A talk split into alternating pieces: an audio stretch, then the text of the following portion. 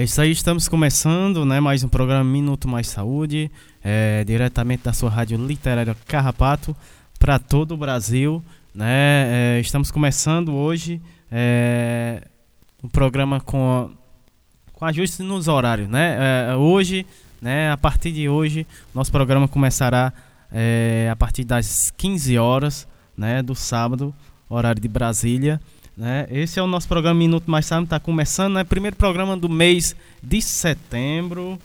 Né? É, já aproveito aqui né, o início do programa, já saldo é, todos os, os, nossos ouvintes, é, todo o pessoal aqui da comunidade é, do Carrapato também, todos os nossos ouvintes nos escutando a partir de agora pela internet. Né? Um abração aí para todos. Ah, e o nosso programa, né? É, esse, esse é o primeiro mês. É, esse é o primeiro programa do mês de setembro. E a gente vai trazer a temática, né? educação popular, né? É, a gente sempre a gente está fazendo temáticas é, dentro do nosso programa é, nos meses, né? É, todo mês a gente traz uma temática para abordar no nosso programa junto com os nossos convidados. Então, uh, mês passado né? A, a gente trouxe uma temática e esse mês a gente já, já vai entrar é, na educação popular, né? Então o programa de hoje, né, vai trabalhar é, duas temáticas, né? A, além da educação popular, a gente vai ter as práticas, vai falar sobre as práticas é, complementares às PICs. É, exatamente, práticas complementares às PICs que é, a gente vai estar tá tratando aqui no nosso programa, né? É, esse mês também, esse é um, um, programa muito bacana, né? Esse mês vai ser muito bacana. O mês é, também a gente vai falar muito, né? Durante esse mês é, sobre o educador que transformou a vida de muitas pessoas aqui nesse país, um, um, uma pessoa importantíssima, né? É, nesse país que é o Paulo Freire, né? Grande educador, grande transformador aqui do nosso país. Então nada mais né, justo do que a gente estar tá festejando aqui é, dentro da temática educação popular, claro que não pode faltar o nosso querido Paulo Freire, né? Também, né, é, não deixando, né, é, de tratar sobre o que a gente está vivendo hoje, né, é, que é essa pandemia, né, que a gente está vivendo, né, e convivendo, né, da melhor forma possível, né, uma coisa é, muito complicada, né? E, e, e, esse mês, né? Esse mês de setembro, apesar, né, de estar tá em processo aí de re, reabertura, né, da, de tudo, né? O pessoal estão é, voltando aí e a gente não não deve, né, deixar de tomar os devidos cuidados, né? Porque é, a gente não tem ainda essa vacina, né? Então estamos aí é, é, a mercê né, é, dessa doença. Então, temos que tomar os devidos cuidados né, ainda para evitar né, esse contágio que é, os casos na nossa cidade estão aumentando, né? Então vamos ter esse cuidado, a questão do distanciamento, a, o álcool em gel, a máscara importantíssima, pessoal. A máscara é muito importantíssima, principalmente nesse, nesse momento, né? Então vamos tomar os devidos cuidados para evitar, né, que é, a gente volte a um contágio é, dessa doença, né? Seja elevado, né? Se eleve é, mais do que é, se deve, né? É, a gente, infelizmente, chega à marca hoje, né? No Brasil, mais de 120 mil mortos, né? É, uma coisa triste, né? Esse mês, né? Também a gente vai, vai fazer, vai dialogar com a saúde mental, né? É, vai continuar com esse diálogo, né? Que a gente estava tratando no mês de, de agosto, a gente vai continuar de certa forma, né? Até é, esse mês de setembro, é, setembro amarelo, né? É, vai, vai, falar, fala, né? Tá esse mês, durante esse mês, vai se tratar, vai ter um, um, um é, vai se falar, né? Mais efetivamente é, sobre a prevenção no, é, contra o suicídio, né?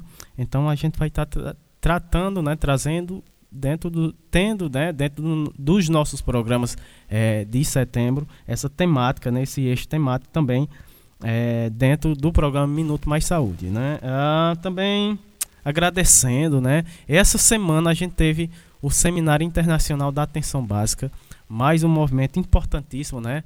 Ah, aqui no nosso país e vale, né? Com certeza a gente está é, falando sobre é, esse movimento que aconteceu, né? Essa semana é, aqui é, no, dentro do nosso programa está divulgando, né? Aqui as pessoas que fizeram esse, esse, esse é, participaram desse seminário, é, construir esse seminário, né? É, organizar esse seminário, a gente agradece né, é, a parceria né, com esse seminário. Eu, eu tive acompanhando né, durante essa semana esse seminário, foi muito bacana. Né? A gente mostra que, é, apesar do, do desgoverno que a gente tem hoje, a gente tem profissionais né, é, que estão aí lutando né, e se articulando é, da melhor forma possível para é, suprir nessas necessidades durante a pandemia. Né? Então, esse evento é um ato de defesa da atenção básica no contexto da pandemia, né, da Covid-19. Né? É, representa também a centralidade da atenção básica perdão, na produção de cuidados voltados para todas as vidas. Né? Então, os cuidados deve, que devem ser defendidos para garantir os direitos à saúde de todos e todas. Né? É, é, isso é uma, uma síntese né, da, é, do objetivo né, desse seminário internacional da atenção básica, muito bacana. Agradecer aí é, na pessoa da Lohane Solano, né, também. É, a gente se deparou, né, eu deparei com é, pessoas, amigos, né, amigos distantes, mas que participaram do programa, como Rui Harayama, né? Um abraço para Patrícia, também esteve lá é, participando né, é, também né, com a sua palestra. Tivemos a Simone Leite também, o professor Ricardo Cecim estava lá também. Né, toda essa galera que faz parte da nossa equipe aqui do programa, né? É, já faz parte aqui da equipe, então a equipe é, do nosso programa Minuto Mais Saúde cada vez mais aumentando, né? Crescendo. Isso é bom, isso é, isso é muito bacana porque mostra que o nosso programa está dando certo, né?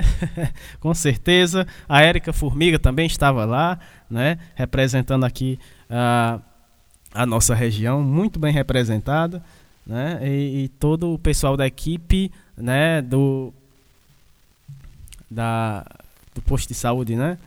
Aqui, né? É, aqui da nossa região também. Uh, também estava também a, a gente de saúde, Ana Cláudia, aqui, né, também, é, da nossa comunidade, estava também é, é, nesse evento. Então a gente agradece toda, todo o pessoal, né, que fez esse evento maravilhoso, né, esse evento importantíssimo. Então é importante, com certeza, a gente estar tá divulgando essas, essas iniciativas, esses eventos, principalmente, né, em defesa a atenção básica, né. É, e dando continuidade aqui ao nosso programa, né? Uh, vamos falar aqui sobre os temas que a gente vai uh, abordar hoje, junto com os nossos participantes. O programa hoje está recheadíssimo, né, de grandes participantes. Hoje e a gente vai ter aqui no primeiro bloco né? Vamos ter aqui a presença da Etna Thaís Jumbenhaus, né? Jumbenhaus. Uh, ela que é psicóloga e facilitadora das, de práticas integrativas lá de Blumenau. Mandar um abração, né, para todo, todo o pessoal do Blumenau que está nos ouvindo nesse momento. Uh, sim, Érica. Ah, a Érica está me ajudando aqui a, Agradecer, né, Érica? Obrigado, Érica. Agradecer aqui os nossos colaboradores. Daqui a pouco eu vou falar aqui mais sobre eles. É, ela vai falar sobre práticas in, integrativas e complementares de saúde no SUS. É né? importantíssimo essa questão aqui que a gente vai abordar é, hoje no programa. Também vamos ter a nossa querida Simone Leite. Um abraço, Simone. Está nos ouvindo nesse momento. Ela vai participar hoje do nosso programa. Uh, ela vai falar sobre as práticas integrativas e complementares de saúde no SUS durante a pandemia, né? Essa fala da Simone importantíssima, né? Uh, uh, deixa eu ver aqui. É, no segundo bloco, né? Saúde e bem-estar, vamos ter a participação da Célia Rodrigues, querida Célia Rodrigues, né? É, comunicadora de gênero, mestre de reiki, né, e militante feminina, ela vai falar sobre os benefícios do reiki para a saúde. Né? Também vamos ter aí a fala é, da nutricionista Kaline Marques. Ela vai falar também, ela vai falar sobre a importância da alimentação regional para a saúde. Né? É, é importantíssimo esse tema também. No terceiro bloco, momento e reflexão, a gente vai ter a a participação aqui, né? Ah,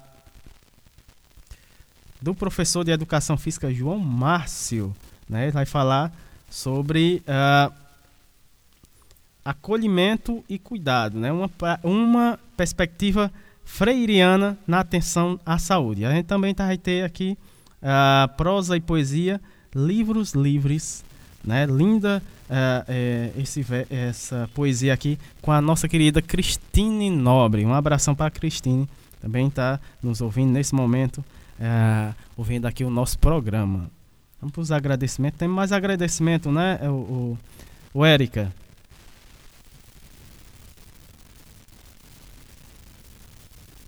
Sim. Um abraço, né, para eu vou eu vou pegar aqui a, o, abraço da da Patrícia, né? Abraços, né? Aproveitar, viu, Patrícia? Com sua licença. é, um abraços aqui para a doutora Lígia Giovanelli, lá do Rio de Janeiro. Um abraço, um abraços para a doutora Lígia, um abraços para você, né? É, para Lohane, lá, em, lá em Mossoró também, um abraços para você, Lohane. Ah, um abraços também para Jaqueline, lá em Natal. E Claro, a Patrícia, né? Lá em Blumenau, Santa Catarina. Um abraço para um abraço para toda essa galera, né? SUS resiste, luta é, direito, né? SUS na e também para Simone, Simone Leite, né? É, do SUS nas ruas. A Simone que vai participar do nosso programa hoje, né? Então, fique ligado aqui no nosso programa. Boa, Boa tarde, Patrícia. Eita, Patrícia chegando aqui também, nosso programa. Ela está ligadinha, né, ouvindo aqui o nosso programa. Ah, sim, com certeza. A Patrícia da Rede Humaniza SUS lá em Blumenau. Um abração, um abraço para você, é, Patrícia. Pois é, o nosso programa está só começando, né? A gente vai é, de música agora. E daqui a pouco a gente volta é, com os nossos convidados de hoje. Fique com a gente.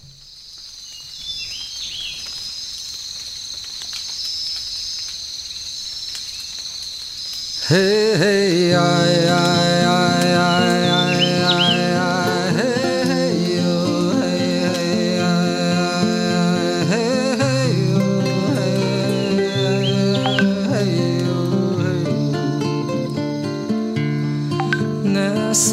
horas que estamos diante do fogo, Deus convoca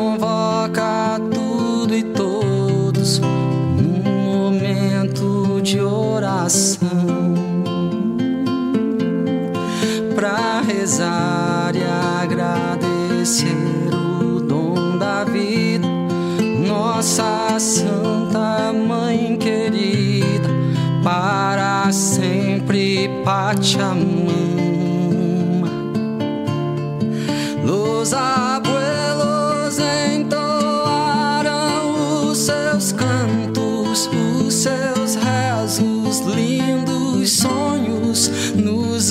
antigos rituais. Ensinaram os mistérios dos tambores. salve os nossos ancestrais. Nessas horas que estamos diante do fogo, Deus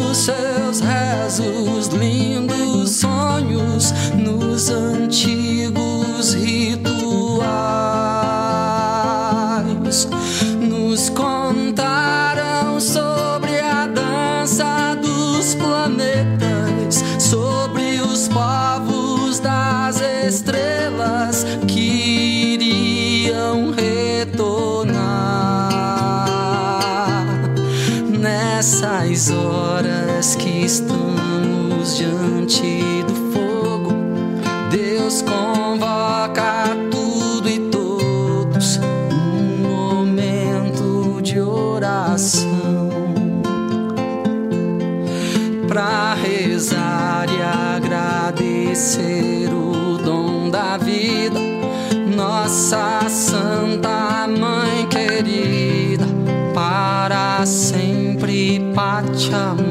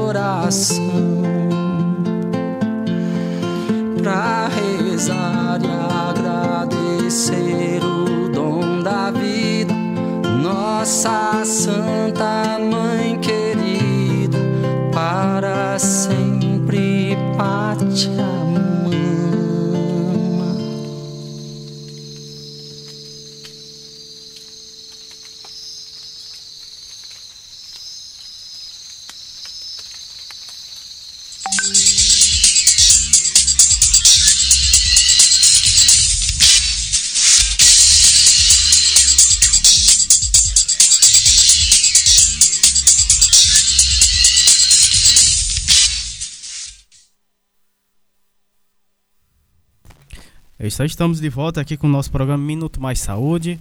É, programa esses, né, que passa todo sábado, a partir agora, né, a partir das 15 horas é, da tarde, horário de Brasília, para todo o Brasil, né, o nosso querido, é, nossa querida comunidade do Carrapato aqui via Caixinhas, né.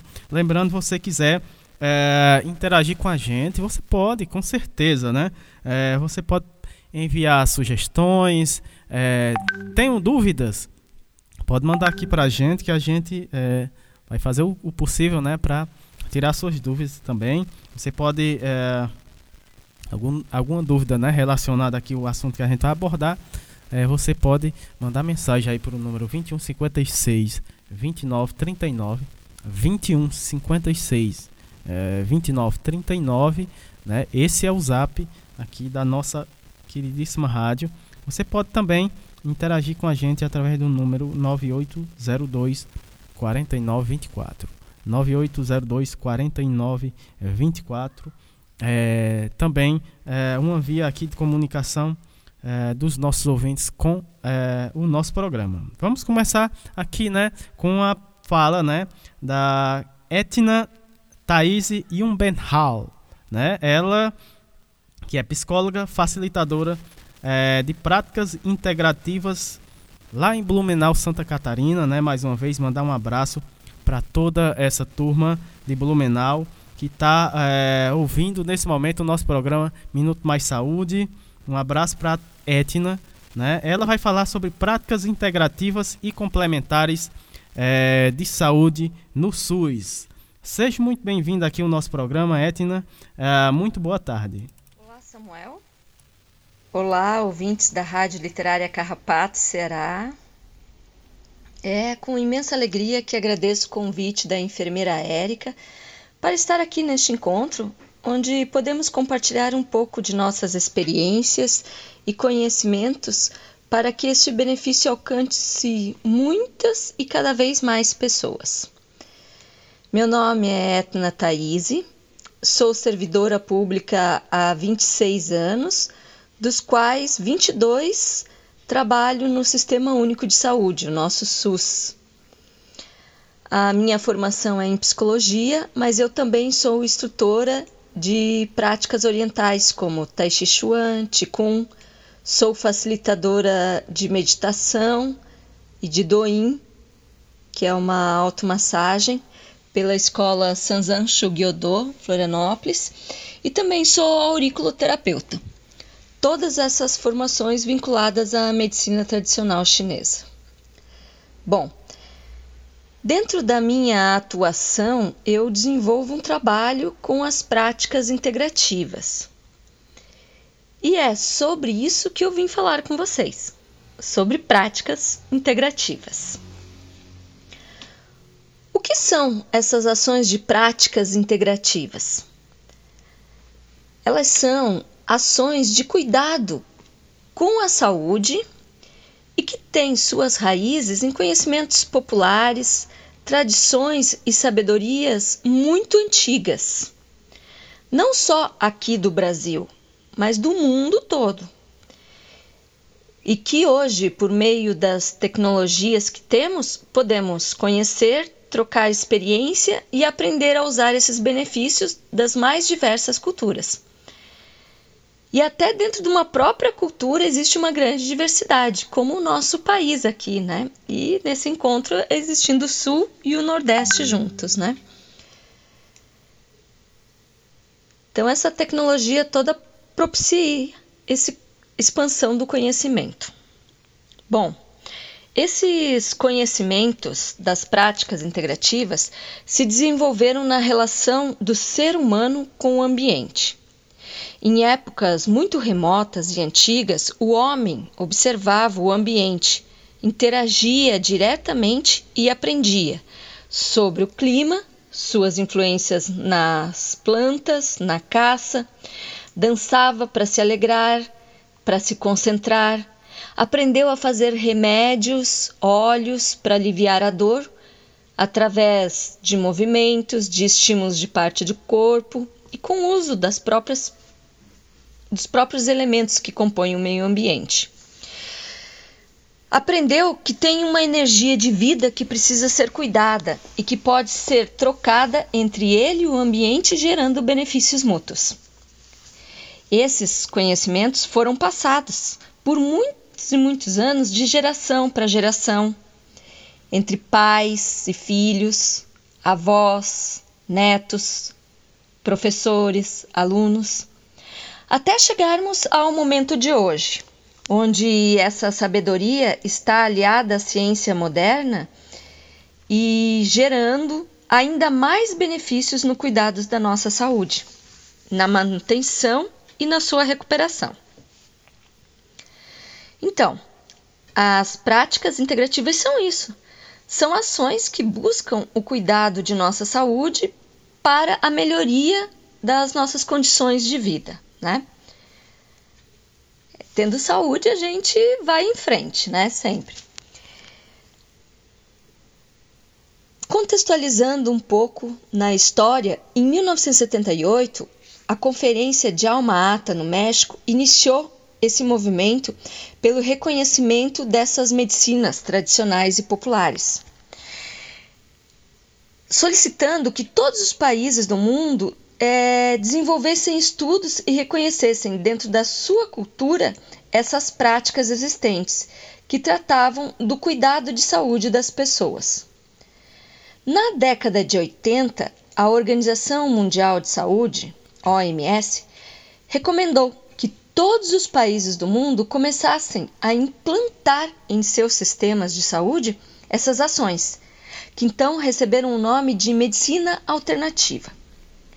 E que tiveram a interação com a ciência moderna através de estudos e pesquisas, comprovando e confirmando os benefícios que trazem para as nossas condições de vida. Já na década de 90, é, começou-se a usar um outro nome, o nome que atualmente é, vem sendo conhecido como práticas integrativas em saúde. Porque são ações que podem ser usadas individualmente, mas podem principalmente ser integradas a outros tipos de tratamento, auxiliando para que esses tratamentos possam ter melhores resultados. As práticas integrativas usam de meios naturais e condições bastante acessíveis às pessoas. Por exemplo, as plantas medicinais. Elas têm lugares em todo o mundo, em todas as culturas, e são muito bem aceitas pelas pessoas, seja através de uso de chás, de ungüentos, de é, cataplasmas ou através da, da alimentação mesmo, né? É, ela pode fazer, a pessoa pode fazer uso adequado de uma planta medicinal integrada a outros tratamentos que esteja usando. Mas sempre, sempre se orientando com o profissional que a está acompanhando e que tenha o conhecimento. É, outros exemplos de práticas integrativas é, são, por exemplo, a meditação, que vem de uma outra cultura, uma cultura asiática, né?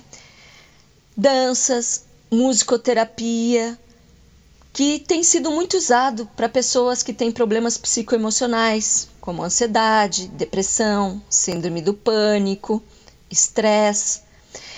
Essas ações de saúde é, auxiliam na retomada da estabilidade psicológica, na interação social, porque muitas delas são realizadas em grupos, né?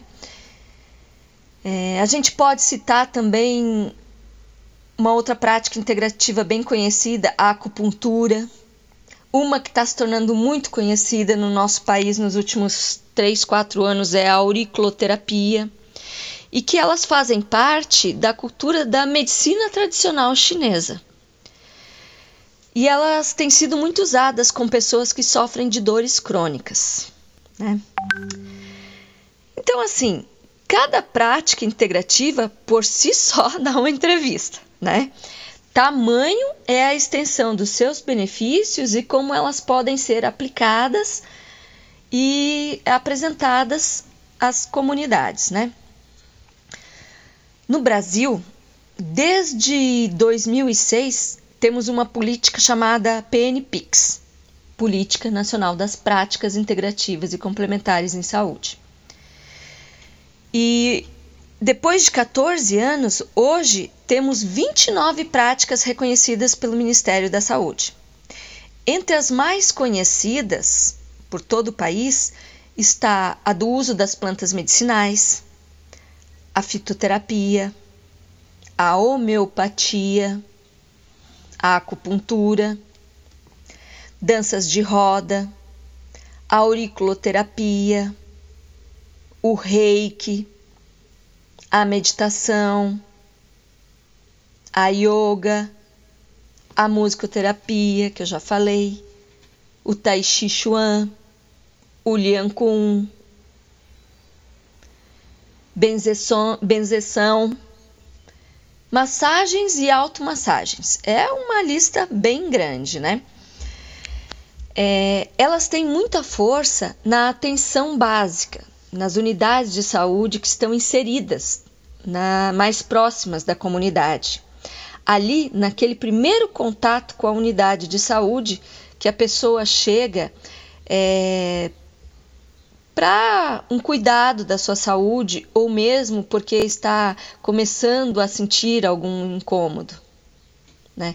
Antes que esse incômodo se agrave, as práticas integrativas são possibilidades de ações de saúde que podemos estar usando para evitar esse agravamento.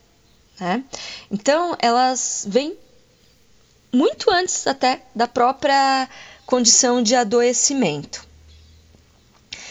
É importante que a pessoa sempre procure a sua unidade de saúde e, pro, e busque saber se lá está sendo oferecido alguma prática integrativa que ela possa estar participando. Né? Porque daí ela vai estar cuidando da sua saúde e da saúde também da sua família, da sua comunidade, né? Como nós vamos ver mais adiante.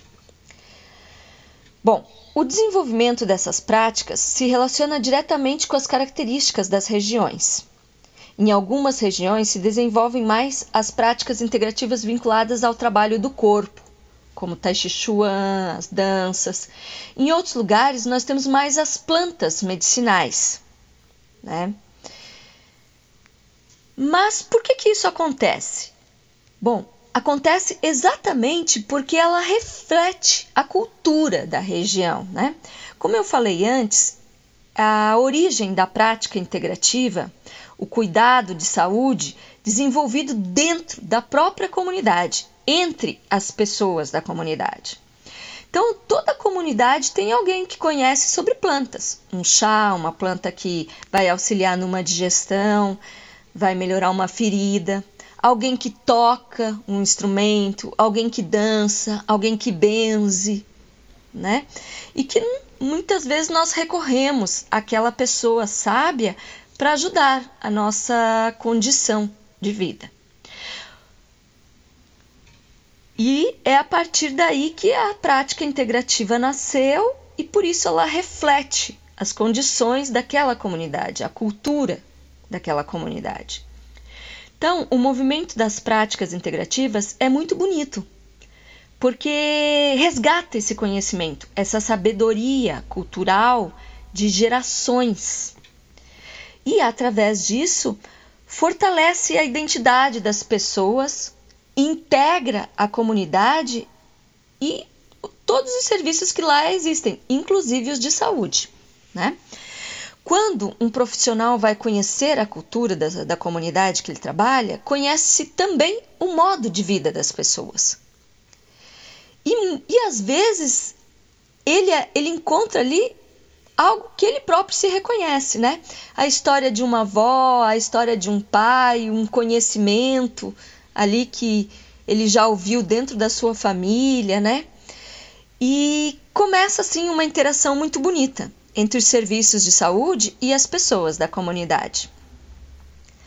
Quando uma prática integrativa é oferecida pelos serviços de saúde, a comunidade é, se sente reconhecida em termos de valores e de conhecimentos, e isso promove mais confiança, mais segurança para que ela é, procure o serviço de saúde.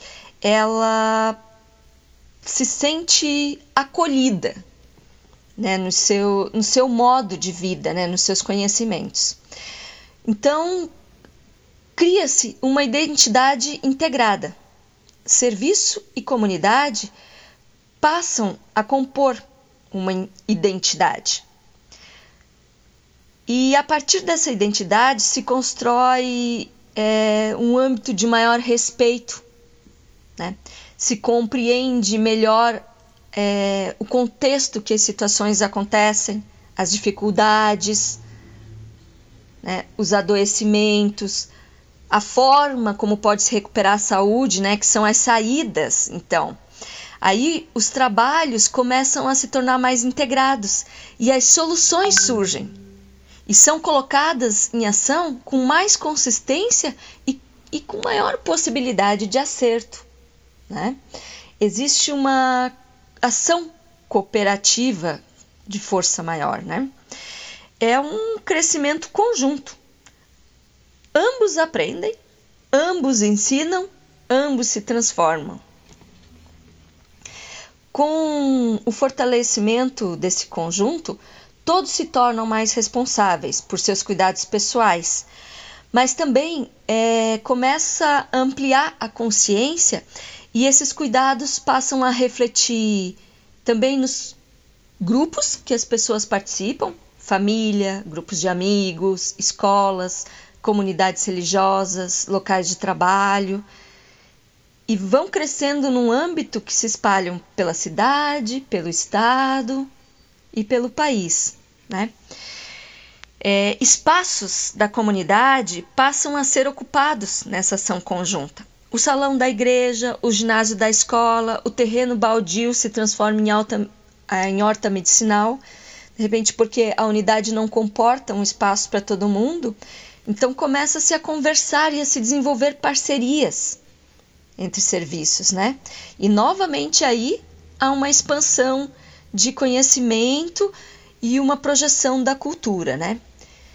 É como uma onda, né? Que se expande e vai fazendo devagarinho, se produzindo e se expande através de uma energia boa, né? De, de satisfação, é uma energia de saúde, né? Que constrói saúde. Outro ponto importante é que as práticas integrativas podem gerar também fonte de renda familiar, solidária e também cooperativa, através da transformação de produtos. O artesanato, feito numa roda de conversa, é, o conhecimento do uso de plantas, chás, pode produzir produtos comestíveis, inserir uma erva numa bolacha, num pão que pode ocasionar um produto de venda para aquela família, né? ou mesmo de troca. É, a interface da política das práticas integrativas ela é constante. Ela é uma política de inter, entre setores.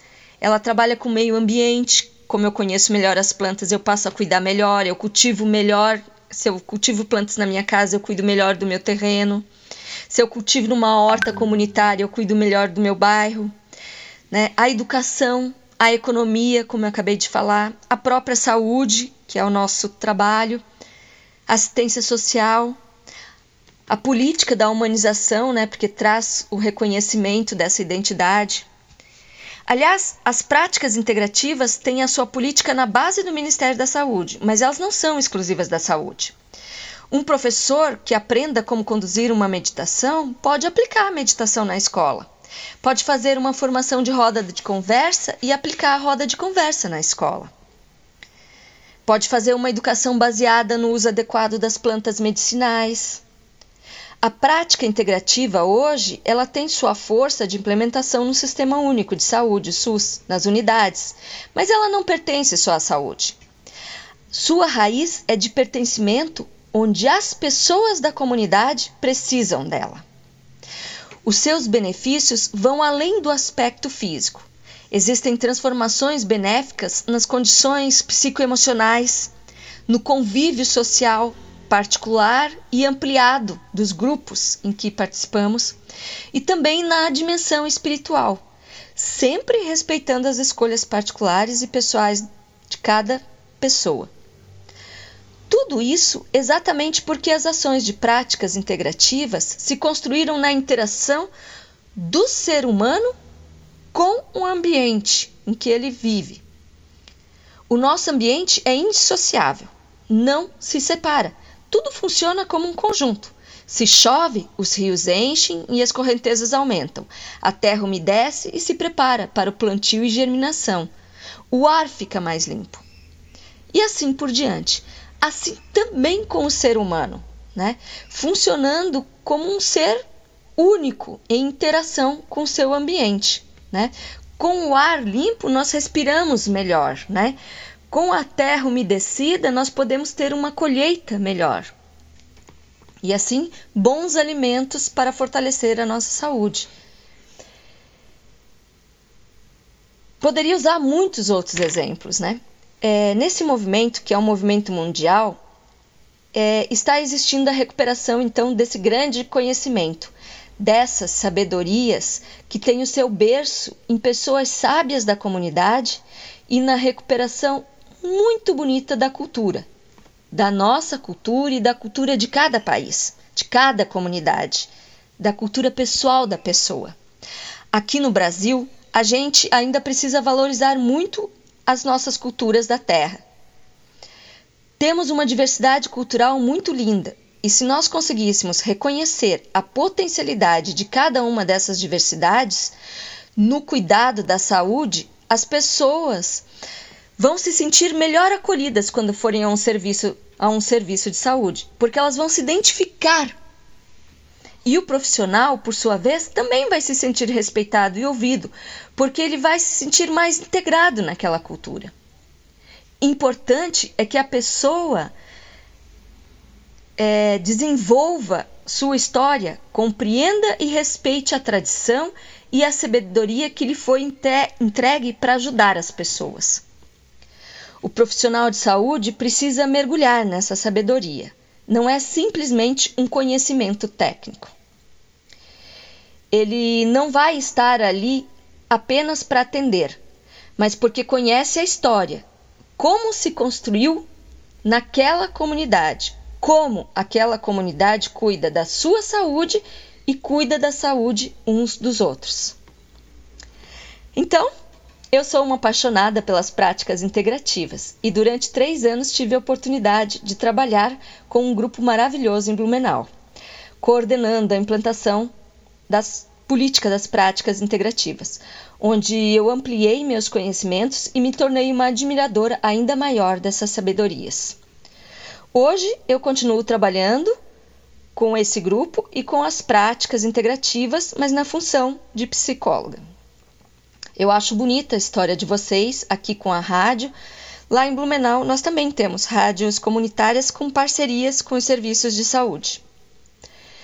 É, gostaria de deixar essa mensagem final para vocês. As práticas integrativas são integrativas então vamos valorizar e nos fortalecer através delas, resgatando nosso convívio de respeito, de harmonia e de cuidado, conosco, com o outro e com a nossa comunidade, com a nossa história, e que isso vá se expandindo, como o vento que leva as folhas e que refresca. Que esse cuidado se expanda para muito além de cada um de nós. Quero agradecer novamente de coração, mais uma vez, a oportunidade bonita que a Érica e o Samuel estão oferecendo neste intercâmbio maravilhoso no nosso país afora. E aproveitar a oportunidade para pedir ao Samuel uma música de uma banda que eu gosto muito, chamada J Quest, que se chama Dentro de um Abraço. E deixo aqui para vocês esse meu abraço a todos. Obrigado. Um abraço a gente que, que a gente que agradece a sua participação, Etna, é, aqui né, no nosso programa. É, com essa linda mensagem, né? Com essa linda mensagem, né? Ela, ela que lá de Blumenau né? Trouxe aí, é, que falou aí sobre né, as práticas integra integrativas e complementares né, é, de saúde no SUS, né? Um abraço. Ela, que está ela que tá nos ouvindo né, nesse momento. Ah, eu gostaria de mandar um abraço né, para ela, agradecendo mais uma vez sua, sua colaboração aqui. Ah, dentro do nosso programa, né? E ela fez, aí no final ela fez, ela fez um pedido. E como sempre, né, aqui no nosso programa, a gente sempre ah, atendendo aqui os nossos ouvintes, né? os nossos os nossos ouvintes, né? E claro, com certeza, é, os nossos convidados, né? Então, vamos ouvir aqui essa linda música é, J Quest dentro de um abraço. Essa que vai especialmente aqui para nossa convidada, a convidada, convidada Etna. Um abraço, Etna.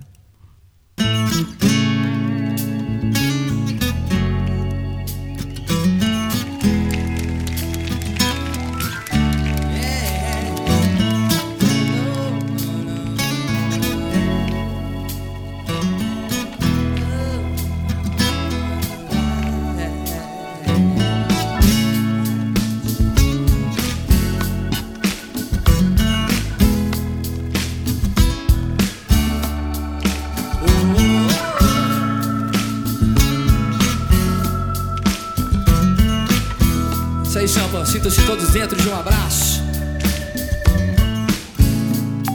O melhor lugar do mundo. Ah.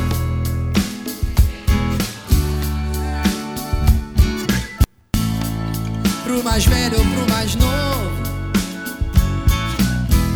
Pra alguém apaixonado, alguém medroso.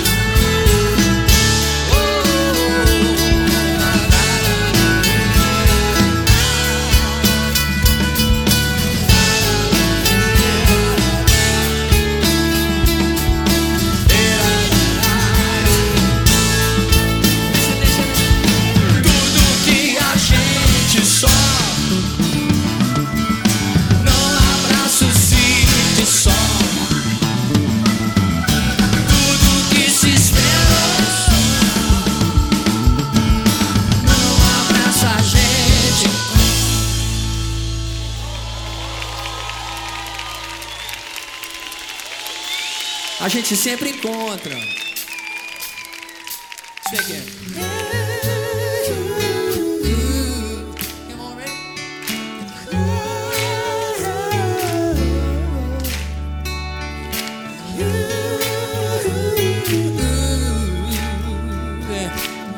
Na tristeza ou na alegria, quero ouvir vocês. Tudo que a gente só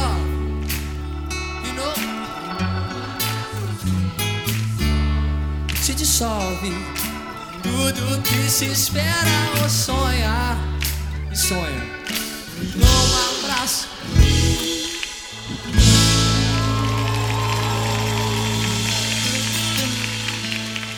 Ok. Momento abraço, quero ver abraço geral aí. Acende a luz da plateia, quero ver ninguém se abraçando. Tá aí, né? Linda música, linda música, J Quest dentro de um abraço, aproveitando a deixa, mandar, né, um abraços, né, para nossa querida Etna Luiz Jumbenhal, né, lá em Santa Catarina. Um abraço, ela que pediu essa música e linda música, viu, viu, Etna? Agora a gente vai continuando aqui o nosso programa, chegando aqui, né, a nossa querida Simone Leite, um abraço, Simone, né, sempre com a gente, né, aqui já faz parte aqui do nosso programa e hoje ela vai participar, né, falando sobre as práticas integrativas e complementares de saúde no SUS durante a pandemia, né? Ela faz parte do Conselho Nacional de Saúde, né, é, da comissão e é, é enfermeira sanitarista, né, do MOPS, né, MOPS lá de Sergipe. Um abraço a Simone. Daqui a pouco temos, uh, né, Simone? Temos aqui algumas, alguns avisos, né? Vamos divulgar aqui também. É, mais um evento importante, né? Que vai acontecer agora esse mês de setembro, né? Ah, agora a gente vai ouvir aqui a fala da Simone Leite. Muito boa tarde, Simone. É, bom dia, ouvintes da Rádio Literária Carrapato, programa Minuto Mais Saúde. Gostaria de agradecer esse momento, né, a Érica, a toda a comissão que organiza e coordena a rádio, Samuel, e dizer da importância que é a comunicação em saúde, a forma de fazer com as pessoas e agradecer esse espaço. Então, hoje eu vou falar para vocês um pouco como é que as práticas integrativas e complementares de saúde no SUS pode colaborar com esse momento de pandemia. Então, as práticas integrativas e complementares de saúde, esse nome foi dado desde 2003, onde a gente tem algumas portarias que foram ampliadas em 2017, 18 e hoje a gente tem 29 práticas que podem ser realizadas nas unidades de saúde. Então, são portarias que podem os municípios, os estados, as secretarias de saúde estarem desenvolvendo essas ações é, por dentro das unidades de saúde. Nove estados da federação já têm leis, e incluindo o GDF, né, o, o governo do Distrito Federal. E em tramitação outras, e também muitos municípios, principalmente no sul do país. Então, essas práticas complementam o atendimento.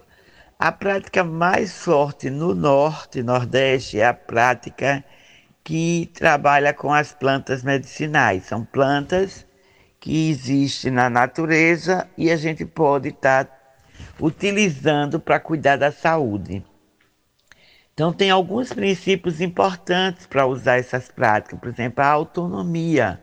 As pessoas aprendem é, como usar com cuidado, né? Porque a planta medicinal tem princípio ativo e esses princípios ativos podem é, trazer malefícios, né, problemas de saúde, se não souber usar direito. Então, um chá, que é tão simples, entendeu? todo mundo usa, mas a gente tem que saber o horário de, de colher, o olhar, o, como fazer com a planta, se é folha, se é raiz, se é entrecasco, né? quando for só folha não pode ferver, perde as substâncias que é boa para o nosso organismo e tem outras práticas. E a gente está no Conselho Nacional de Saúde, que eu sou conselheira pela NEPES, Articulação Nacional de Movimentos e Práticas de Educação Popular em Saúde.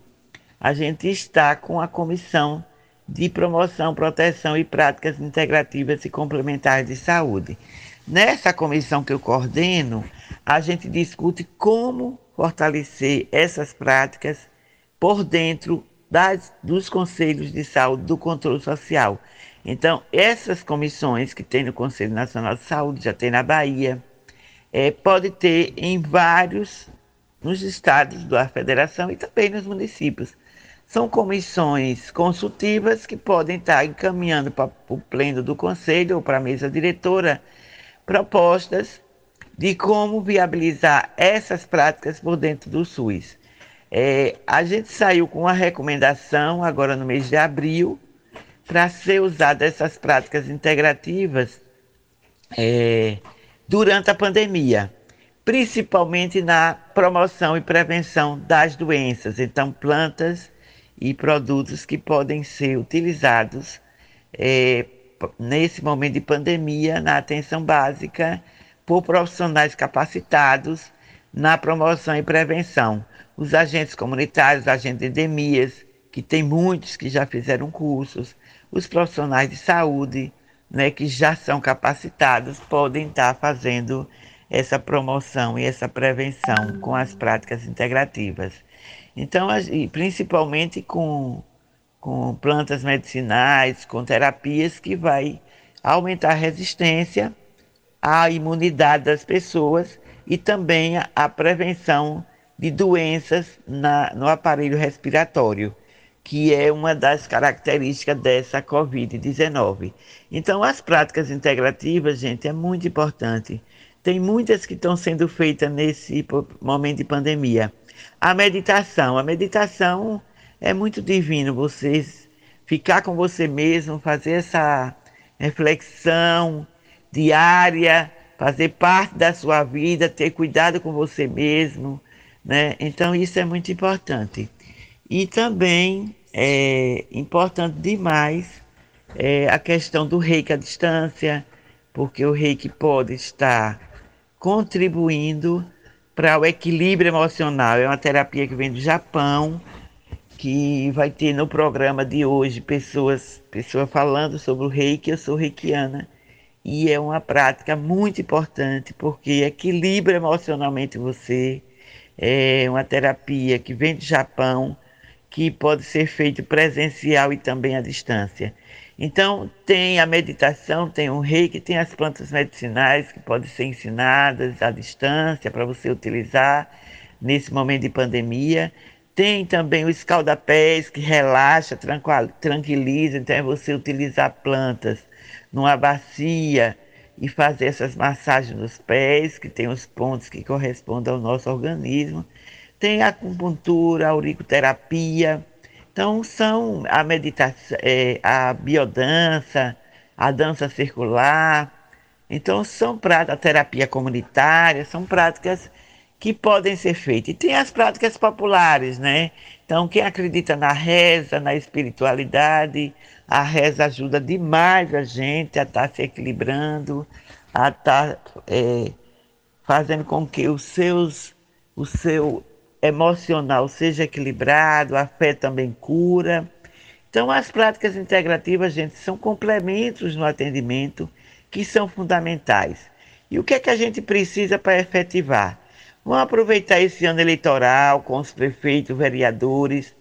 A gente precisa sensibilizar esses candidatos a ter leis municipais, a ter lei estadual e está tramitando no Congresso Nacional é, já passou pelo Congresso uma comissão mista, coordenada, presidida pelo deputado Cherini, que é do Rio Grande do Sul, é um terapeuta, é defensor das práticas, já está no Senado. E a gente tem é, que sensibilizar os senadores para aprovarem e a gente tem uma lei federal e não só portaria, né?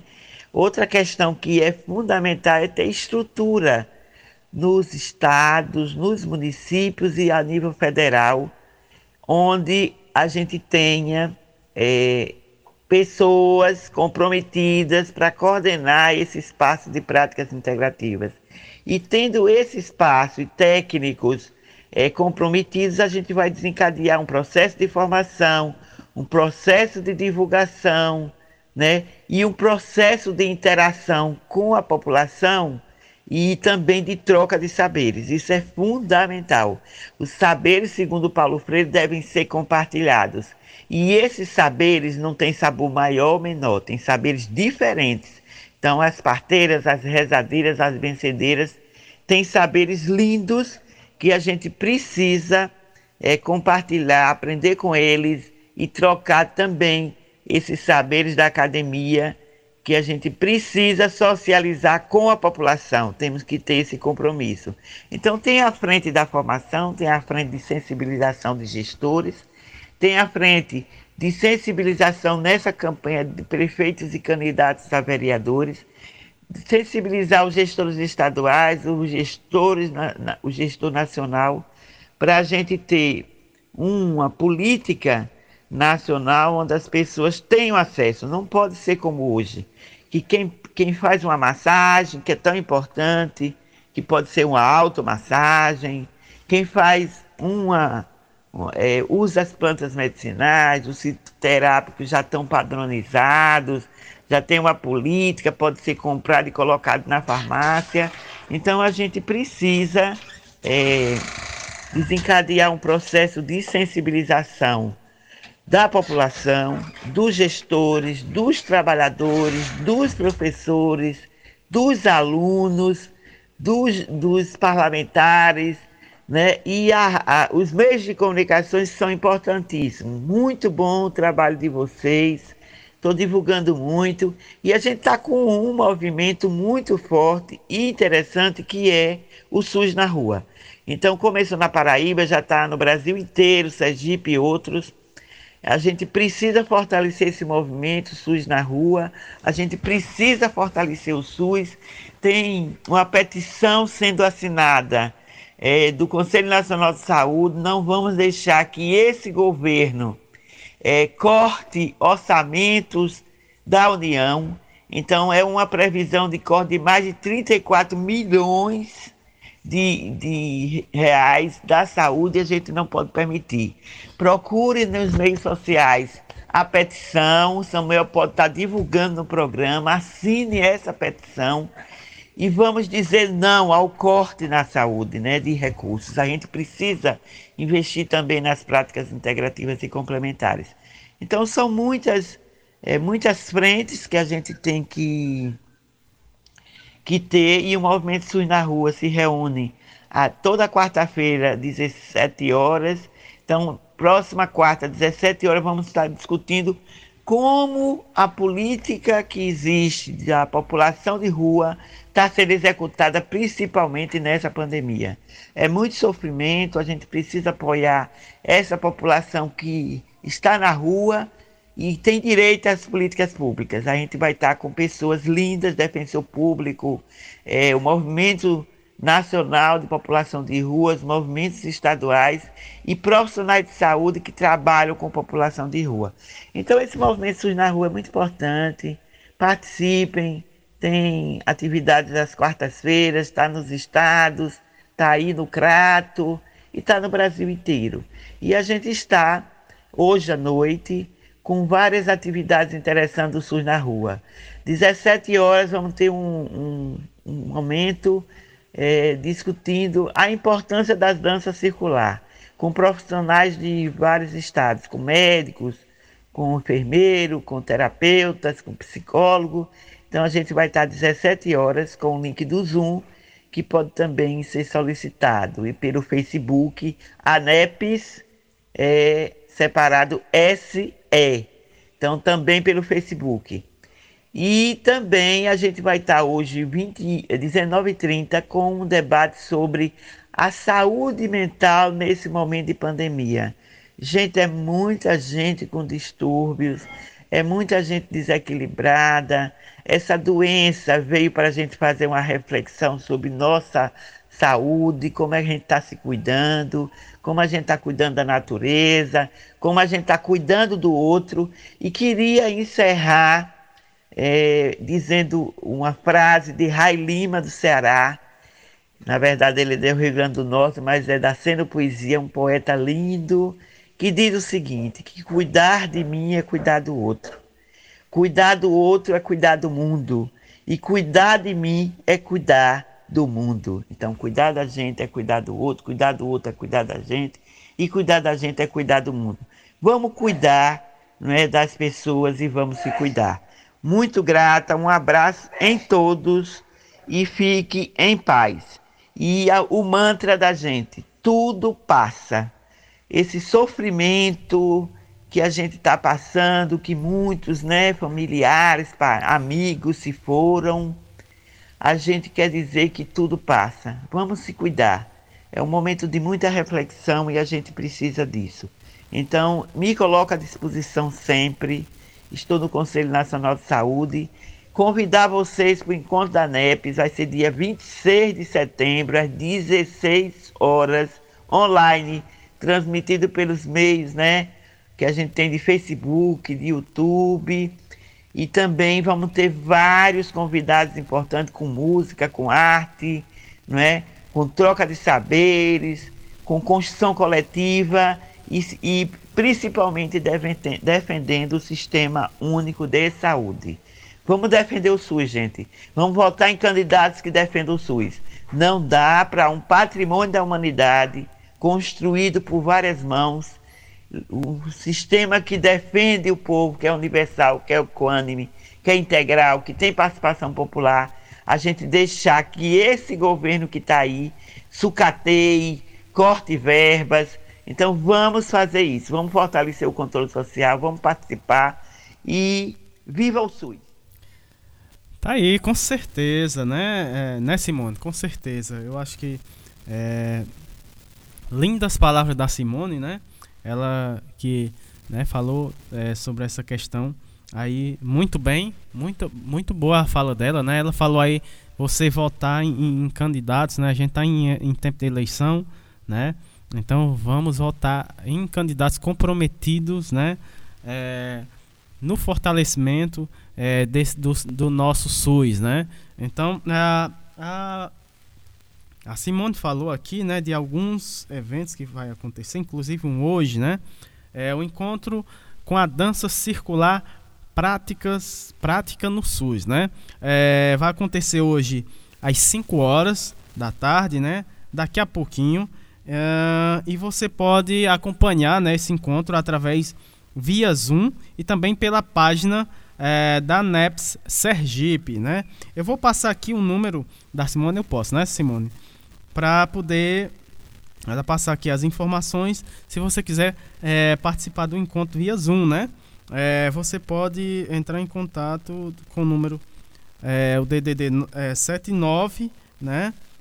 Aí 988 13 43 86, né? Mais uma vez, é, DDD 79 988 13 43 86.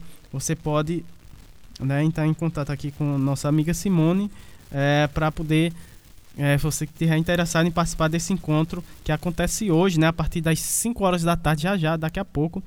E também, né, você pode acompanhar pelo Facebook, pela página, né, lá do, do Face, é, tem a comunidade, né, ANEP Sergipe, né, você pode é, acompanhar esse encontro através da página lá da ANEPS Sergipe.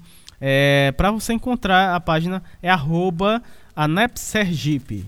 Aí você é, vai uh, acompanhar esse encontro via Facebook, né? Também temos dia 26 de setembro, né? É, Simone, Simone falou também esse mais um importante uh, a partir das 4 horas da tarde, né? O sexto encontro nacional da NEPS uh, de forma online, né? Também pelo Zoom, através do Zoom e pelo Facebook é, da ANEP Sergipe. Esse mesmo, essa mesma página, né?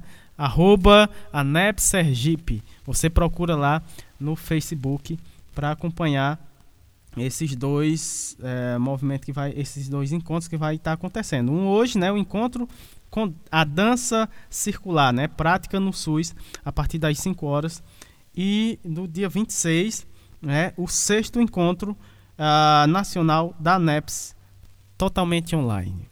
Essa foi a Simone, né? Um abraço para Simone, está é, nos ouvindo, né? Uh, nesse momento também. E ela encerrou aqui o primeiro bloco aqui do nosso programa. A Simone, só, só um instante aqui. E já já a gente volta com o segundo bloco, né, com a, com a participação da querida Célia Rodrigues, né, comunicadora de gênero e mestra em reiki, né? Além de militante feminista, a gente vai ter aí a Célia Rodrigues e também a nutricionista Kaline Alencar no segundo bloco é, Saúde e Bem-Estar. Fique com a gente, já já a gente, a gente volta. Fique com essa linda música. Música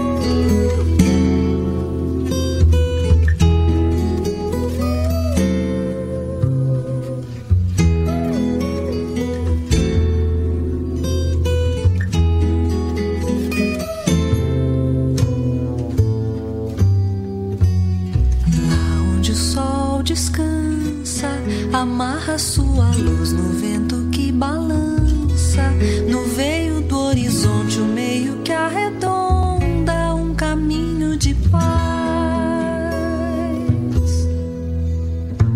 Lá onde a dor não vinga, nem mesmo a solidão extensa da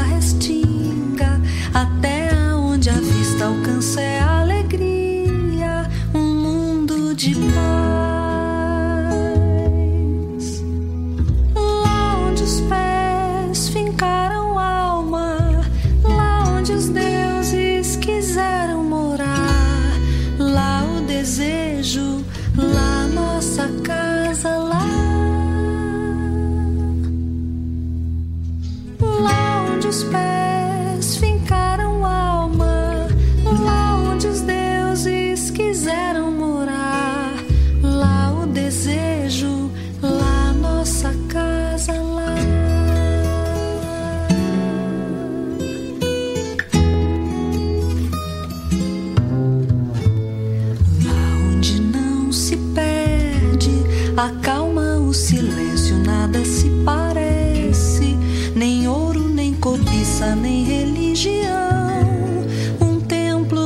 far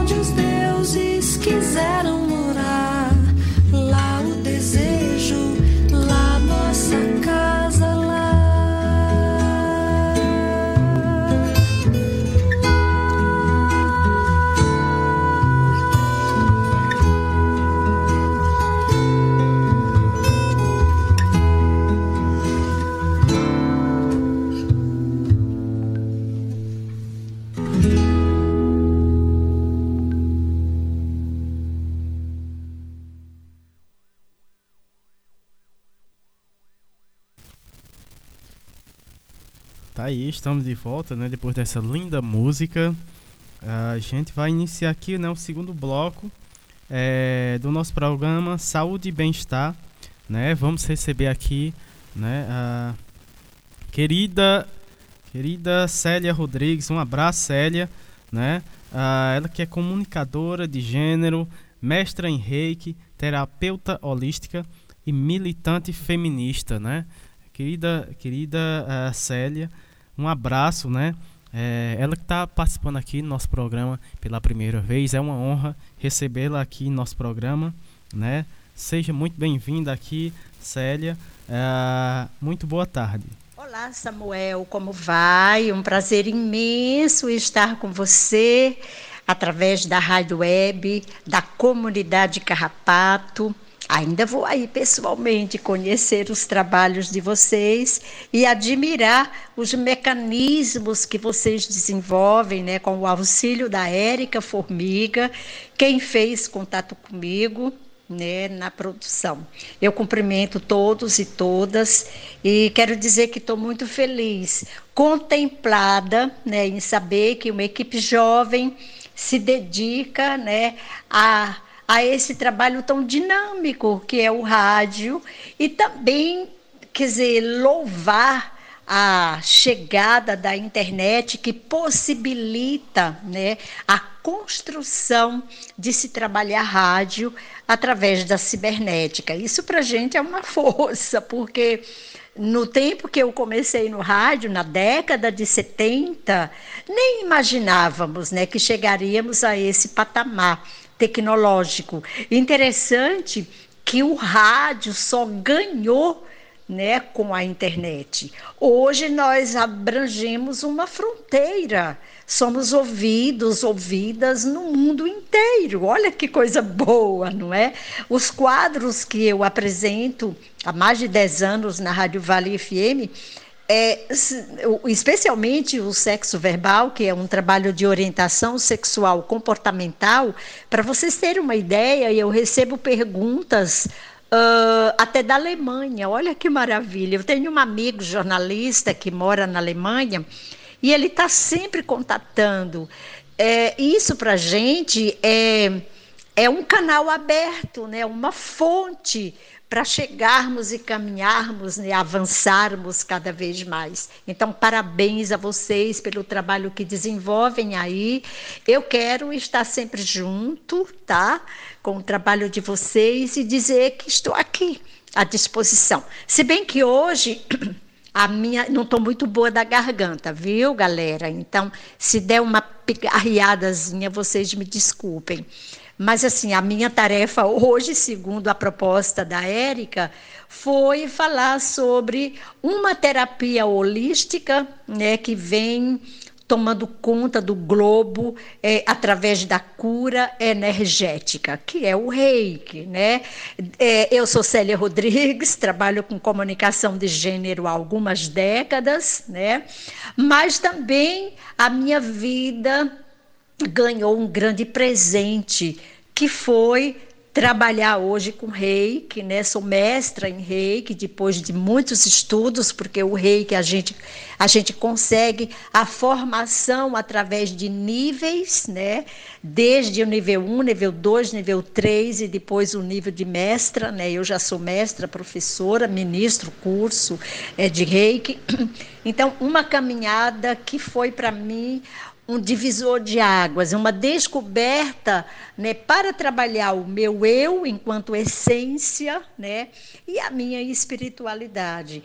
Isso favoreceu, inclusive, gente, até no meu trabalho com outras questões, como, por exemplo, na militância feminista, né, com as redes de mulheres espalhadas por esse Brasil afora, articulações nacionais, articulações locais, que é a Frente de Mulheres de Movimentos do Cariri, a, é, a qual eu faço parte e sou muito orgulhosa por isso. Então, mas olha, Samuel, falar sobre reiki é primeiro fazer uma espécie de preâmbulo sobre as terapias holísticas, porque hoje, mundialmente, são utilizadas como alternativas fundamentais no trato emocional, no trato físico e psicológico, é, e que passaram de assunto desconhecido para os consultórios de ciência médica, por exemplo.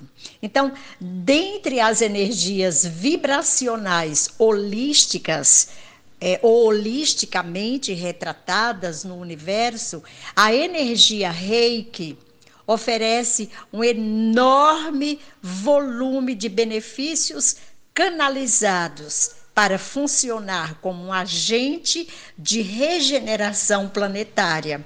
O reiki, gente, é uma ciência, digamos, uma técnica alternativa de cura e de maior expansão no planeta.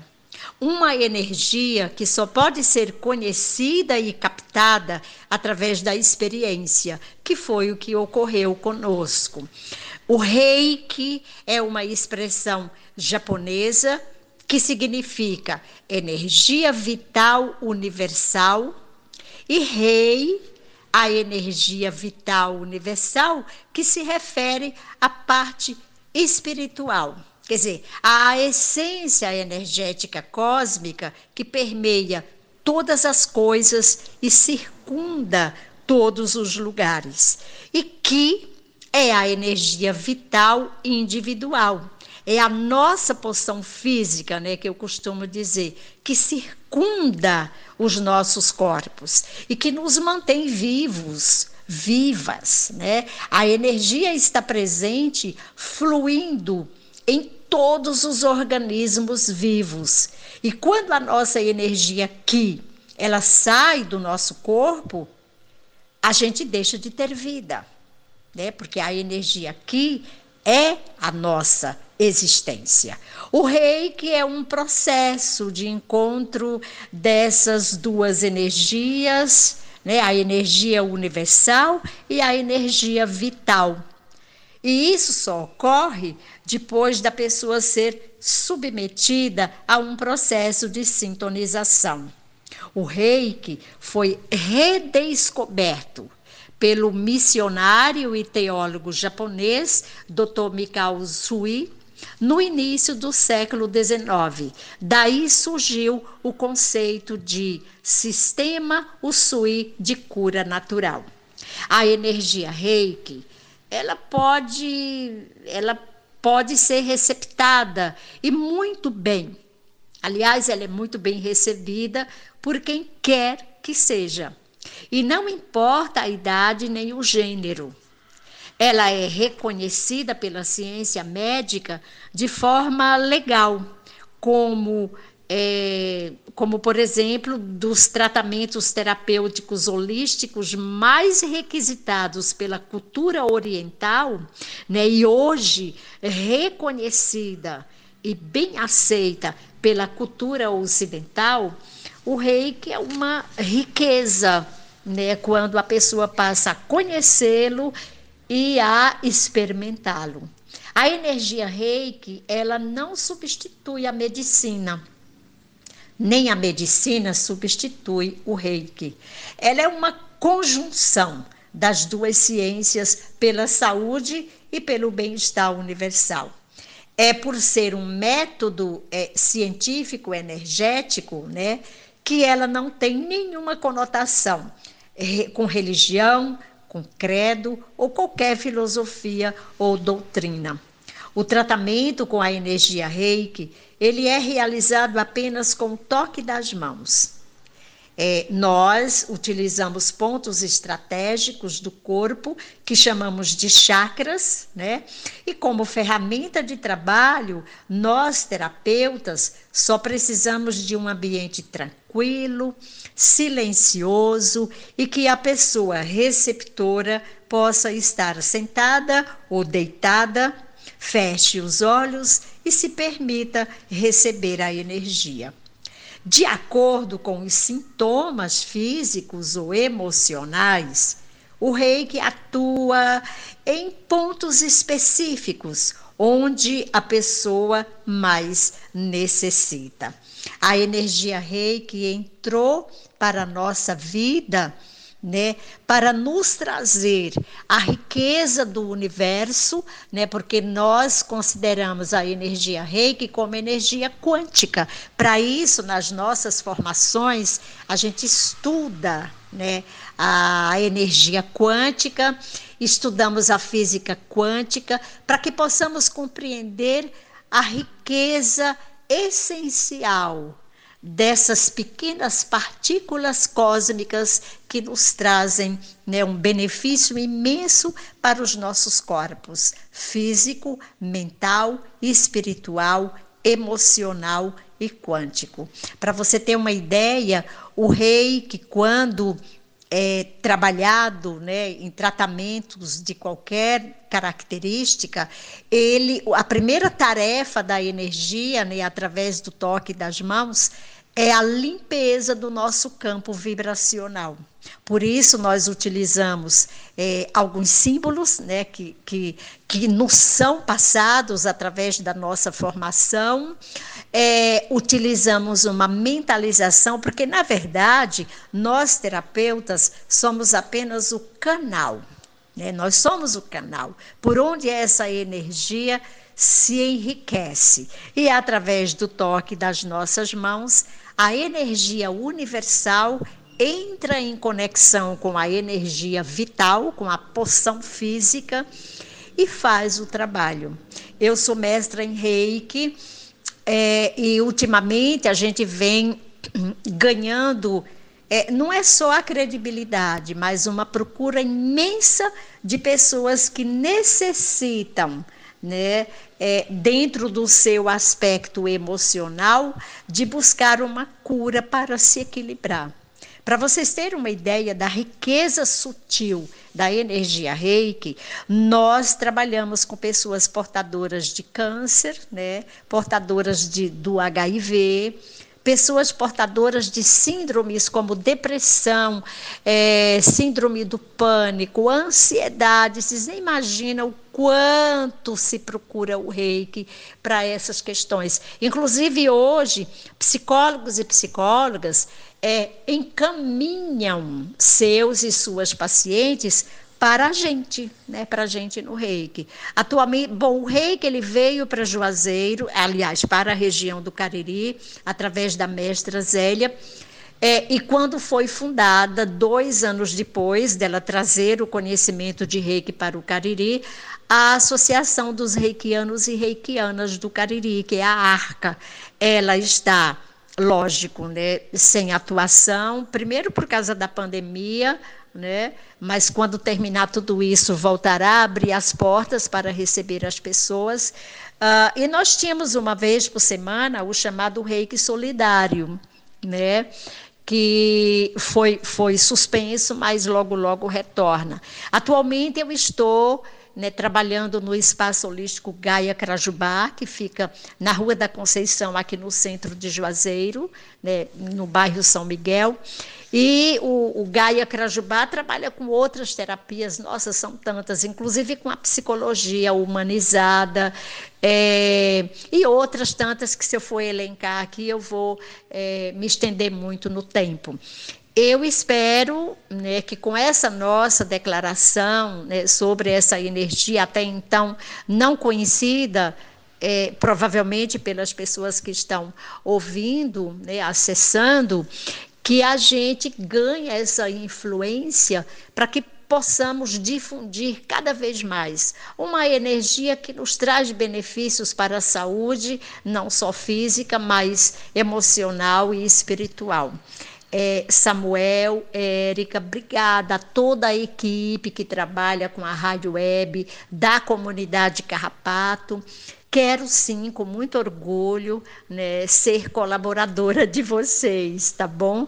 É, a Érica já tem o meu contato, né, precisando de nós, enquanto terapeuta, né, ou enquanto outras questões relacionadas à comunicação de gênero, feminismo, é, acolhimento emocional, estamos aqui com muito carinho e de corpo e alma. Um beijo muito carinhoso.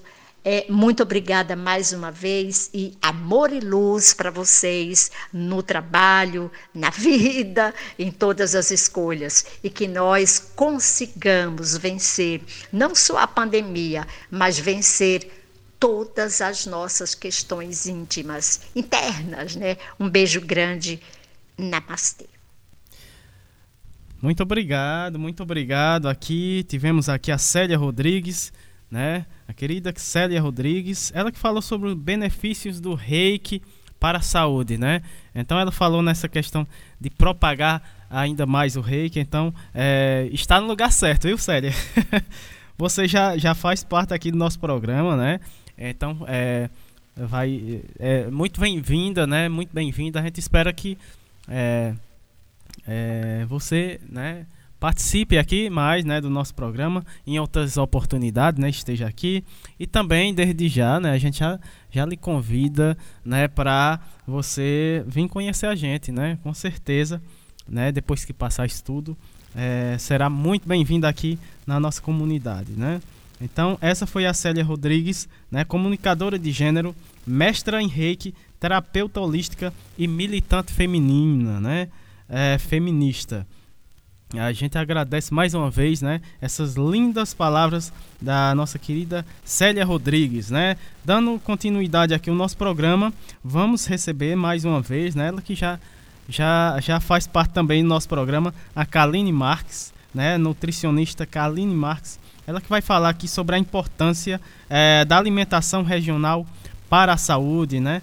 Muito muito boa tarde, Kaline. Olá, ouvintes da Rádio Literária. Eu me chamo Kaline Marques, sou nutricionista, residente multiprofissional em saúde coletiva pela URCA, e hoje nós vamos falar sobre a importância da alimentação regional para a nossa saúde. Bom, né? O que são os alimentos regionais? Esses alimentos, eles vão ser aqueles que são próprios da região onde você mora, né?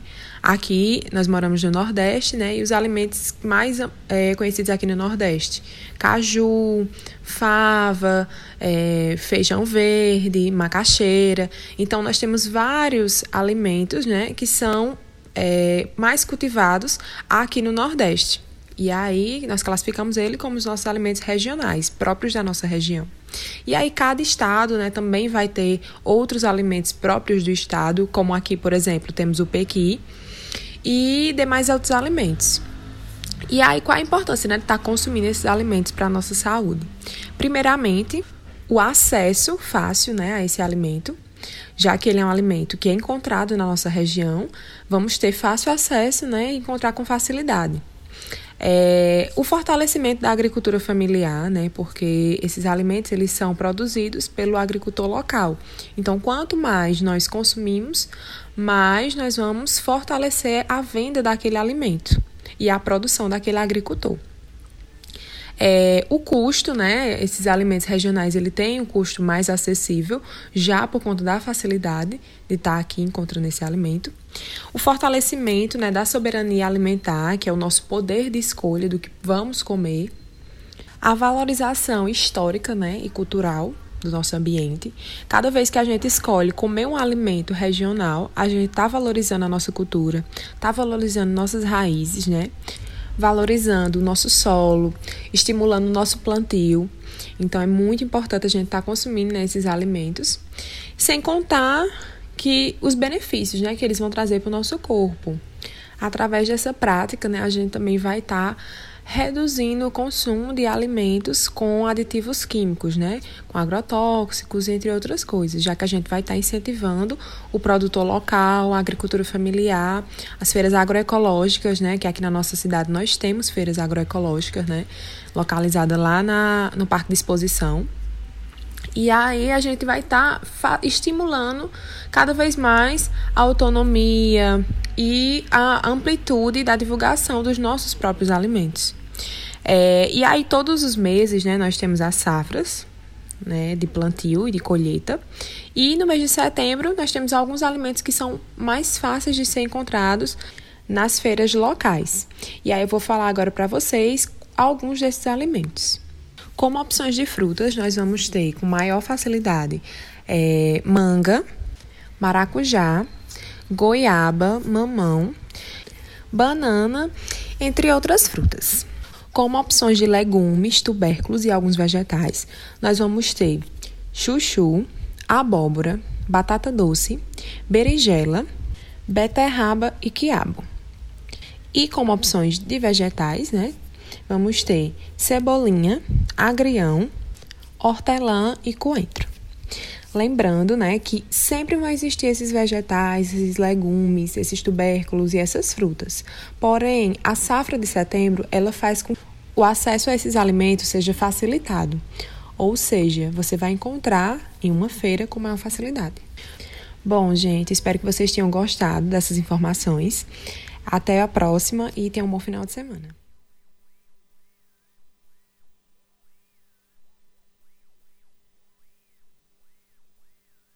Tá aí, né? Tivemos aí a participação da nutricionista Kaline Marx, a importância da alimentação regional para a saúde, né?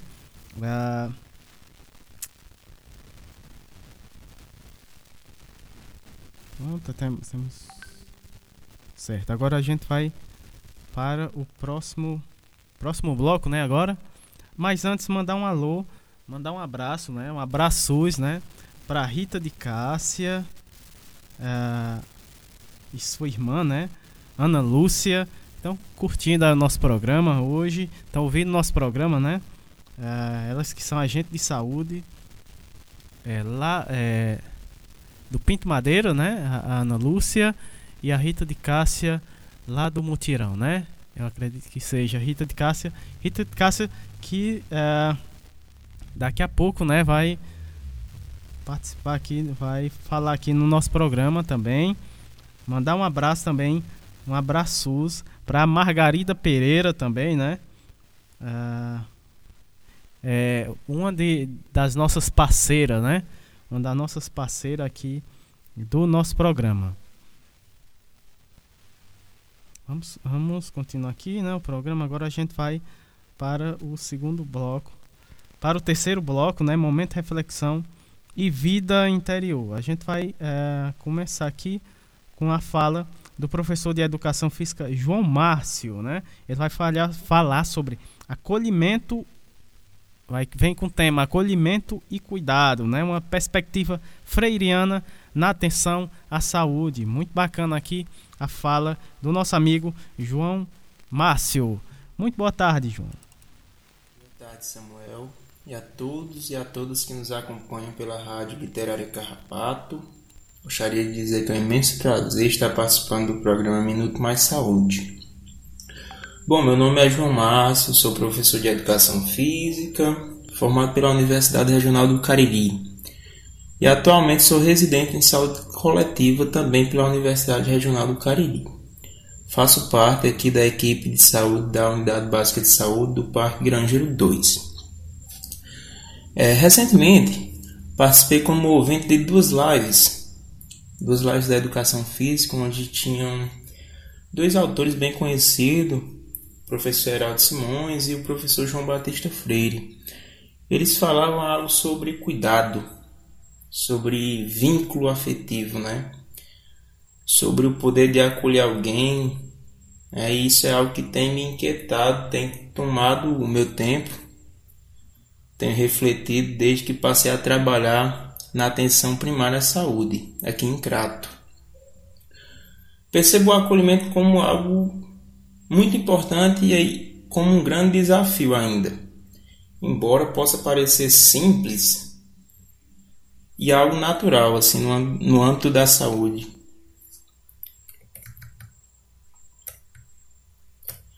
É, hoje, nesse momento de diálogo, me permiti refletir sobre o acolhimento e o cuidado na atenção à saúde, numa perspectiva freiriana.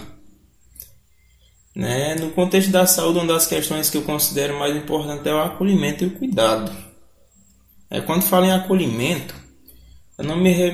não me remeto, assim, não me refiro apenas ao acolhimento do profissional em si, mas como uma troca acolhedora, né? que perpassa também o usuário que vai até a unidade básica, né, numa espécie de conotação de relação humana, algo que Paulo Freire vai destacar como fundamental, ou seja, a forma de se relacionar, né, de conviver, de dialogar, né, de aprender. A interpessoalidade entre profissional e usuário é algo fundamentalmente importante para que haja um bom acolhimento e, consequentemente, um bom atendimento, né? um atendimento mais digno. É, o usuário, quando procura uma unidade de saúde, ele não está ali apenas pela enfermidade física, né? biológica, mas por uma série de outros problemas que o envolvem.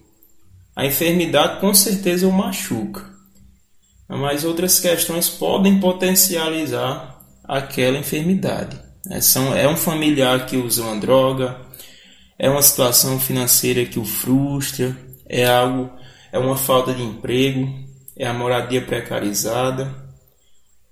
ou então a desassistência pelas políticas públicas sociais.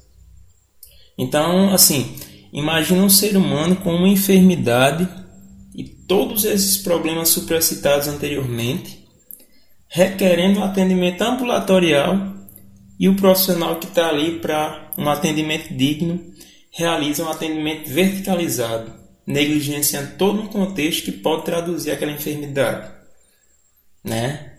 Bom, isso é uma realidade que ainda enfrentamos. Infelizmente, ainda é algo corriqueiro, né? comum no nosso contexto, que envolve o, o serviço de saúde. Há profissionais que tratam pessoas com onipotência. Isso é, ainda é algo clássico no Brasil, né? É como se os usuários que dele precisam tivessem todo o tempo do mundo. Eles marcam a hora, comparecem muito tempo depois, não dão o mínimo valor e atenção àquele usuário. Reage com uma falta de empatia, eu diria. Algo que lhes é concebido como uma responsabilidade, né?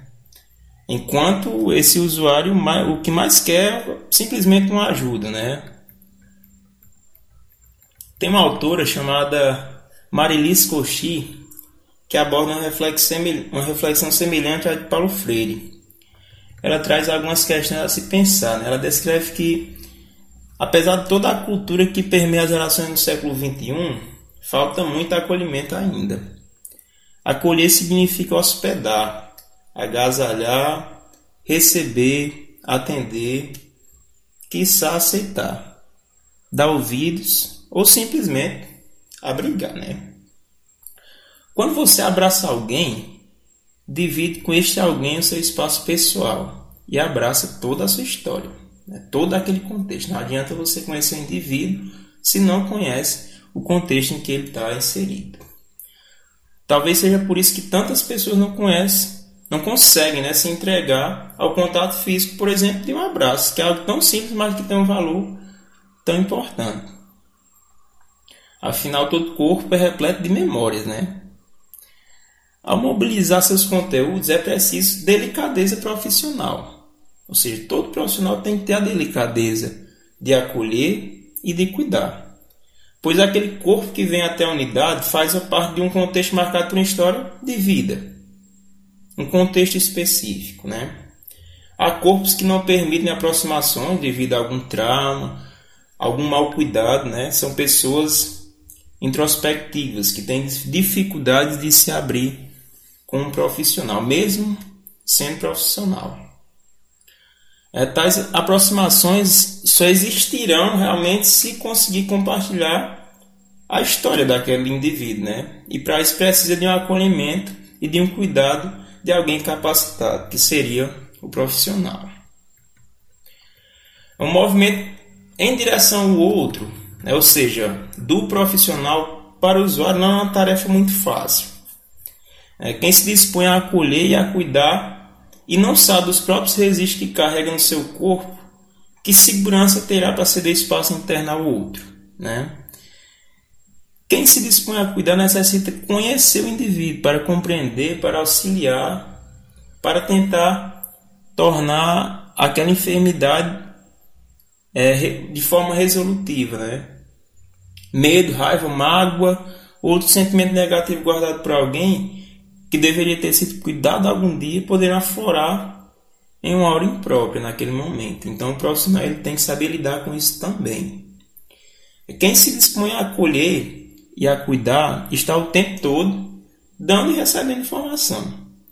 É, quer seja na troca de olhar, seja num gesto, que pode ser interpretado de maneira positiva ou negativa. Então o profissional ele tem que estar ciente disso também, de saber como se portar, de saber como dirigir uma palavra. Né? Por essa razão, há algumas pessoas que rejeitam o cuidado, porque eles não passam o que precisam sentir, né? segurança e afeto. Um alívio uma através de uma atenção que vai muito mais além de uma atenção técnica ou científica. Talvez naquele momento o usuário só precise ser acolhido e bem tratado às vezes é, é muito mais do que propriamente resolver uma, uma questão de enfermidade. O ato de acolher é demonstrado em toda expressão corporal, né? No braço, na partilha de energia, capaz de curar alguma dor que seja psíquica ou não, pode ser corporal também. E ao acolher a história desse usuário, o profissional também se recebe a vida e a energia desse usuário. Apesar de falar muito sobre o cuidado que o profissional deve ter, é, eu não esqueço de que quem se dispõe a acolher, no caso do, do profissional, e a cuidar do paciente, é, esse profissional ele precisa ser abraçado também antes de abraçar, né? Ele precisa de um cuidado também antes de se cuidar. De cuidar, quer dizer. É, ser acolhido antes de acolher, pois ambos são seres humanos e têm suas dificuldades, têm suas vidas pessoais fora daquele da, é, daquela conversa, né, daquele, daquela atenção ali. Então, o profissional ter um ambiente conhecido e estimado antes de, de penetrar no contexto do, do usuário é fundamental. É talvez por isso que, é, falando de forma bem pessoal, assim, eu gosto muito de, de abraçar. Né? Infelizmente, a, a pandemia ela tem desviado, cessado muitos abraços que poderiam ter sido propositivos. É, mas nem todo abraço requer contato físico. É, quem abraça também é abraçado. Afinal, né, às vezes de, de, de maneira virtual eu, eu me atiro em conversa com amigo, com namorada, com irmão, com colega, com minha mãe, né? mesmo que virtualmente, pois em alguns momentos é, a atenção à saúde me suga tanto que eu me sinto impotente e esgotado. E eu acredito que isso é parte também de, de um coletivo de profissionais de saúde que, que se sentem assim também, né? E na maioria das vezes eu me sinto muito bem acolhido justamente por esse afeto que me é concebido por essas pessoas, né? Enfim, eu me sinto inseguro, me sinto inseguro enquanto profissional, enquanto pessoa, enquanto ser humano, e sei que muitas outras pessoas se sentem assim também. Então, acolher não depende de classe social, de formação, de aspecto financeiro e nem de cultura, né? Acolher é dar o que se tem de si, afinal. Quem mais ganha é quem dá. Reconhecer a simplicidade desse ato reside em vida a sabedoria. Quando nos falta palavra, talvez um simples abraço possa resolver muita coisa. O corpo ou o gesto pode significar muito mais do que muita palavra. É, até porque nem sempre a palavra dita é adequada àquele momento, mas o abraço é universal. Ele possui uma linguagem, eu diria assim, na, na palavra de um autor chamado Marubete, né, provoca alterações fisiológicas positivas. É, mas afinal, assim, né, como, como estimular um, um profissional que, que se dispõe a, a acolher e cuidar, né? Ele que direciona toda a sua energia para uma pessoa que às vezes nem conhece, né? Então, como auxiliar nesse processo também de é, é, de impotência que a, na maioria das vezes muitos têm, né? Não é só o usuário que vai até a, a, unidade básica, o profissional também se sente incapacitado ou enfermo. Então é preciso valorizar e cuidar dos cuidadores, né? Pois cada vez a sociedade depende mais dos profissionais de saúde. Existem muitos fatores na profissão de saúde que vão além da generosidade e cuidado. Né? A profissão da saúde requer técnica, requer conhecimento e muita dedicação. É, hoje a quebra do paradigma está em olhar não para quem precisa de cuidado, né? Obviamente, enfim, todas as pessoas precisam de cuidado, mas quem cuida também precisa de cuidado, porque o profissional ele adoece também no processo de cuidar. Né? Ele acolhe, ele abraça, ele compreende, ele aceita aquele usuário, mas ele também tem as dores, tem os sentimentos e tem a impotência dele também. Então é uma relação é, é, que, que acaba por ter que, que conversar entre eles para ver uma, uma melhor resolutividade de problemas, né? Então, é, é estimular o profissional para que ele tenha mais motivação no trabalho é, significa também não só aplausos e elogios, mas também condições dignas de emprego, de remuneração adequada, suficiente, né? assim como reconhecimento profissional.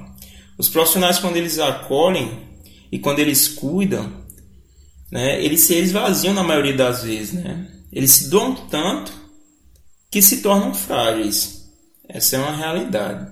Então, o profissional que se dispõe a acolher, ele está também qualificando a relação entre ele que trabalha naquela atenção e o usuário que vai receber aquela atenção. Mas ele também merece um cuidado especial pelo usuário, né? Seria uma troca nesse caso. É, a partir dessas palavras referenciadas pelo pensamento de Paulo Freire e da autora Marilise Cauchy, é, eu como da tríade, né? Educação para e pela saúde, o acolhimento e o cuidado. Acho que são questões muito importantes que todo profissional ele deve refletir num momento desse deve, e deve colocar em prática. Né? Acredito que pode ser uma proposição que ressignifica né, a relação dialógica entre o usuário e o profissional, e vice-versa. Né? O, o, usuário ele também tem uma responsabilidade quando ele vai até a unidade. É, e para finalizar, eu vou citar aqui um, um cordel bastante interessante de Braulio Bessa, é, que reverbera muitas questões que eu pautei aqui no texto. Né? Ele disse mais ou menos assim: Há quem diga não ter nada, há quem nada quer dizer, há quem não quer escutar e há quem nem queira ver o que é claro ao olhar. Você tem que doar e alguém quer receber. Mesmo sem ser seu amigo, mesmo sem lhe conhecer, talvez eu possa falar e você possa me entender. Que doar pode ser cura para tudo que faz doer. Por isso vou insistir, por isso vou questionar. Por mais que pareça óbvio, eu preciso perguntar. Será mesmo que você não tem nada para doar? Tem. Dou um abraço a quem precisa, uma mão a quem caiu, uma palavra de força a alguém que desistiu a luz de uma oração para quem já partiu. É doar um bom dia na esquina para alguém desconhecido. Um conselho para guiar alguém que está perdido. Um brinquedo, um cobertor, um livro que já foi lido. Doando você aprende o valor da gratidão. Aquele sapato velho que não vale um tostão. Acredite, vale muito para quem tem os pés no chão. Um pão a quem sente fome, com a barriga vazia. E se vazia for a mente, doe sabedoria. Quem sabe esse alguém será doador um dia. Doe tempo a você mesmo para se doar alguém, pois quem doa um abraço é abraçado também. Afinal, doar bondade é fazer o próprio bem. Se doe, não perca tempo, já que o tempo é passageiro se doe hoje, agora, não no dia derradeiro, pois é só se repartindo que a gente se sente inteiro. Muito obrigado. Lindos versos, né? É, o João Márcio encerrando aí sua palavra, né? Com esse lindo verso. E aí a gente aproveitando, né? O gancho.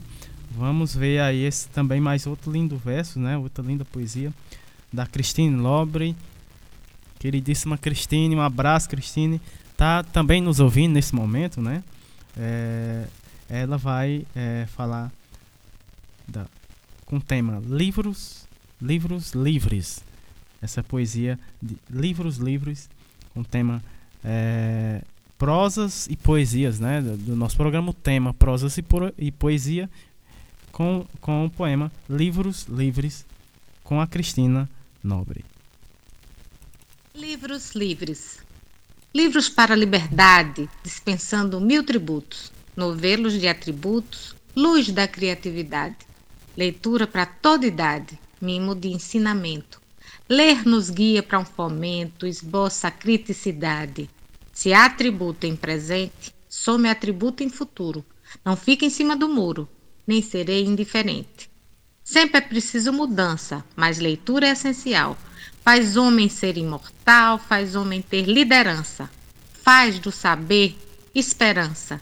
Cristine Nobre Leite contra os impostos dos livros. Tá aí, né? Linda, uh, linda mensagem, viu, Cristine? Né? E aí ela faz um alerta, né? Uma crítica aí né? Linda, uh, linda é, poesia, livros livres, com certeza, né? Livros livres, com certeza. Uh, é, antes de encerrar aqui, o nosso programa já está chegando ao fim, né, infelizmente. Muito bacana hoje, né? É, como todo sábado, cada sábado um programa mais lindo que o outro, com participantes é, maravilhosos, né? É, antes, é, eu vou falar, falar aqui, né? Eu falei da nossa querida Margarida Pereira, que é uma das, é, uma das, das nossas é, colaboradoras, né? É, ela que faz parte também aqui do nosso programa. É, ela tá, ela que agora, né, embaixadora da Rede Mulher no Cariri, muito bacana. Parabéns, Margarida, né? Ela que faz parte aí do movimento Ela Pode, né? Aqui no Cariri. E recentemente, né, é, está como embaixadora da Rede Mulher aqui no Cariri. Ela que vai ter, né, é, vamos ter, né, por falar nisso, a gente vai ter aqui uma oficina online, Ela Pode, né, do movimento Ela Pode, é, sobre finanças, né, qual, qual, qual o assunto, né, dessa oficina, finanças, né, só para mulheres, né, é, lembrando que é um movimento Mulheres é, Empreendedoras, né, é, que a Margarida está coordenando com uma série de, de oficinas, é né? muito bacana. Uh, já teve umas oficinas, algumas mulheres aqui é, do nosso Carrapato participam, né? E vamos ter uma série de oficinas agora nesse mês de setembro, né? Começando uh, agora, cadê? Deixa eu ver aqui. Sim, dia 8, né? Dia 8 de setembro é a primeira oficina aqui que vai falar sobre finanças, né? Como lidar com as finanças em tempo de crise, relação com o dinheiro, como organizar o, e planejar e planejar as nossas finanças, né? Vai ter certificado no final, vai acontecer dia 8 de setembro, das 18h30 às 19h45. Essa é a primeira oficina do mês, é, desse mês de setembro, né? Estou lembrando que vão ter uma série de oficina durante esse mês de setembro, né? Então fica aí o convite, né? Você mulher empreendedora é, quer participar dessa oficina, né? É, Para mais informação, você entra em contato aqui com a gente através do número 9802 4924 9802 4924, né? É, um abraço para Margarida Pereira, né? Mais uma conquista, né, Margarida? Embaixadora da Rede Mulher aqui no Cariri agora, né? Pois é, o nosso programa. Nosso programa está chegando ao fim. Sim, sim. Sim, sim, Érica, né? Agradecendo, né? A, a a todos os nossos ouvintes também, mandar um abraço pra, lá para o Baixio das Palmeiras, né? Com certeza. E também para todos os nossos ouvintes, né, que, que, que esteve com a gente hoje, pela internet, também para o nosso querido Carrapato. Uh, e a gente agradece. E aí a gente agradece a, a audiência de todos hoje. E até o próximo sábado. Lembrando, né, a gente está em novo horário a partir das 15 horas, né, agora o nosso programa no sábado e com tema, né, esse, lembrando que esse mês a gente vai estar com o tema é, educação popular. Então um abraço, né, agradecendo a todo esse povo, essa galera que participou com a gente e até o próximo programa.